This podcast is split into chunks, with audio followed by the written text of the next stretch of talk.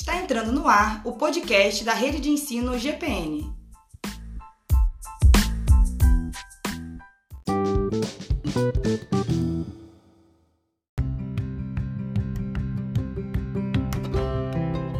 Olá, meus amigos. Eu sou o Cristiano Soares. Tudo bem com vocês?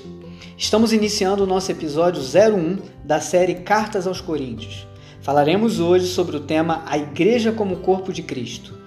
Agradeço a todos os ouvintes que estão ligados no nosso podcast nesse momento.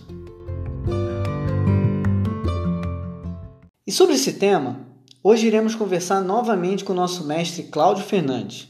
Tudo bem, Claudinho? É um prazer ter você aqui com a gente. Olá, Cristiano. Como vai? É uma honra estar aqui com você e poder compartilhar com todos os nossos irmãos e ouvintes este tema de tão grande importância para os nossos dias.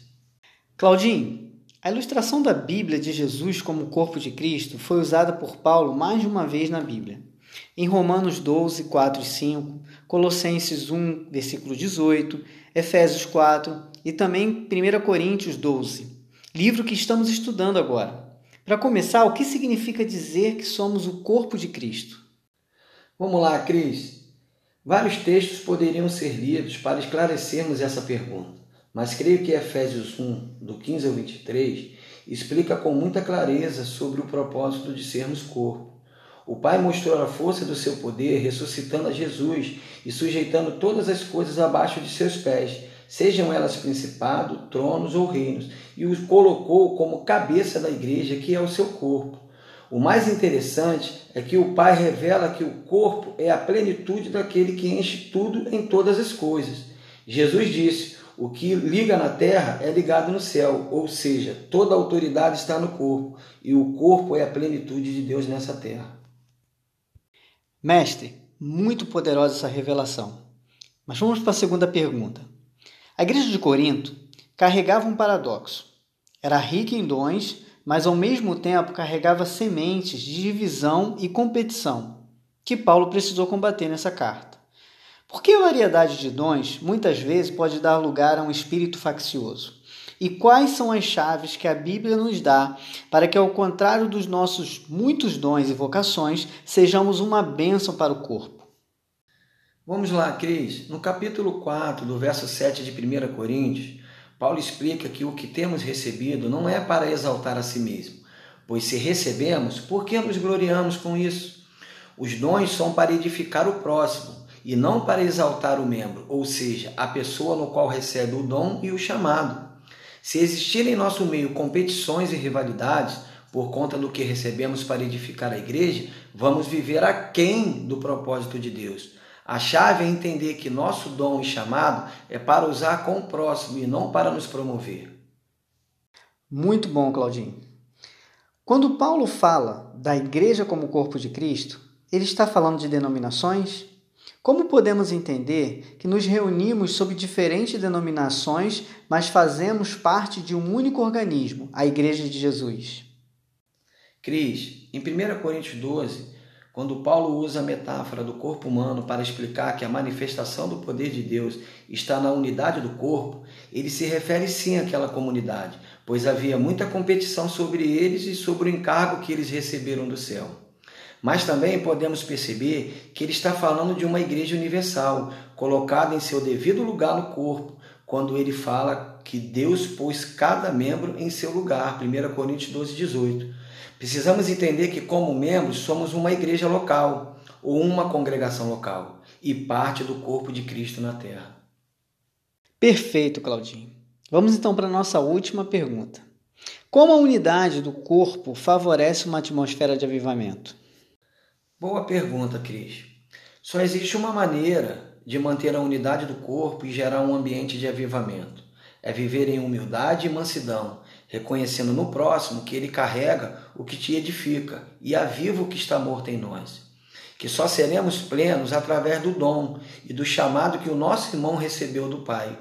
No verso 16 de Efésios 4, Paulo diz que a cooperação de todas as juntas, ou seja, todo o corpo exercendo seu chamado, coopera para um avivamento corporativo e universal.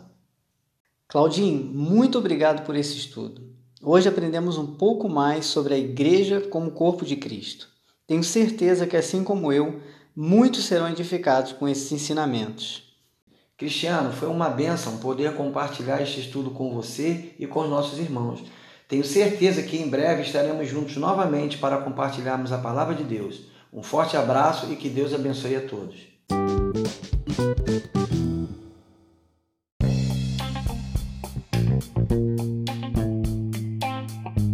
Este foi mais um episódio do podcast da Rede de Ensino GPN. Até o próximo estudo. Deus abençoe. Olá, meus amigos. Eu sou Cristiano Soares. Tudo bem com vocês? Estamos iniciando nosso episódio 02 da série Cartas aos Coríntios. Falaremos hoje sobre o tema Fundamentados em Amor. Agradeço a todos os ouvintes que estão ligados no nosso podcast nesse momento. E sobre esse tema, hoje iremos trazer para vocês um breve estudo sobre o amor que vem de Deus. Como texto, para esse estudo, gostaria de ler com vocês o texto base que nós estudamos essa semana, que está lá em 1 Coríntios, capítulo 13. Bom, em 1 Coríntios, capítulo 13, a partir do verso 1, diz assim: E agora passo a vos mostrar um caminho ainda mais excelente. Ainda que eu fale a língua dos seres humanos e dos anjos, se não tiver amor, serei como um sino que ressoa ou como um prato que retine. Mesmo que eu possua o dom de profecia e conheça todos os mistérios e toda a ciência, e ainda tenha uma fé capaz de mover montanhas, se não tiver amor, nada serei.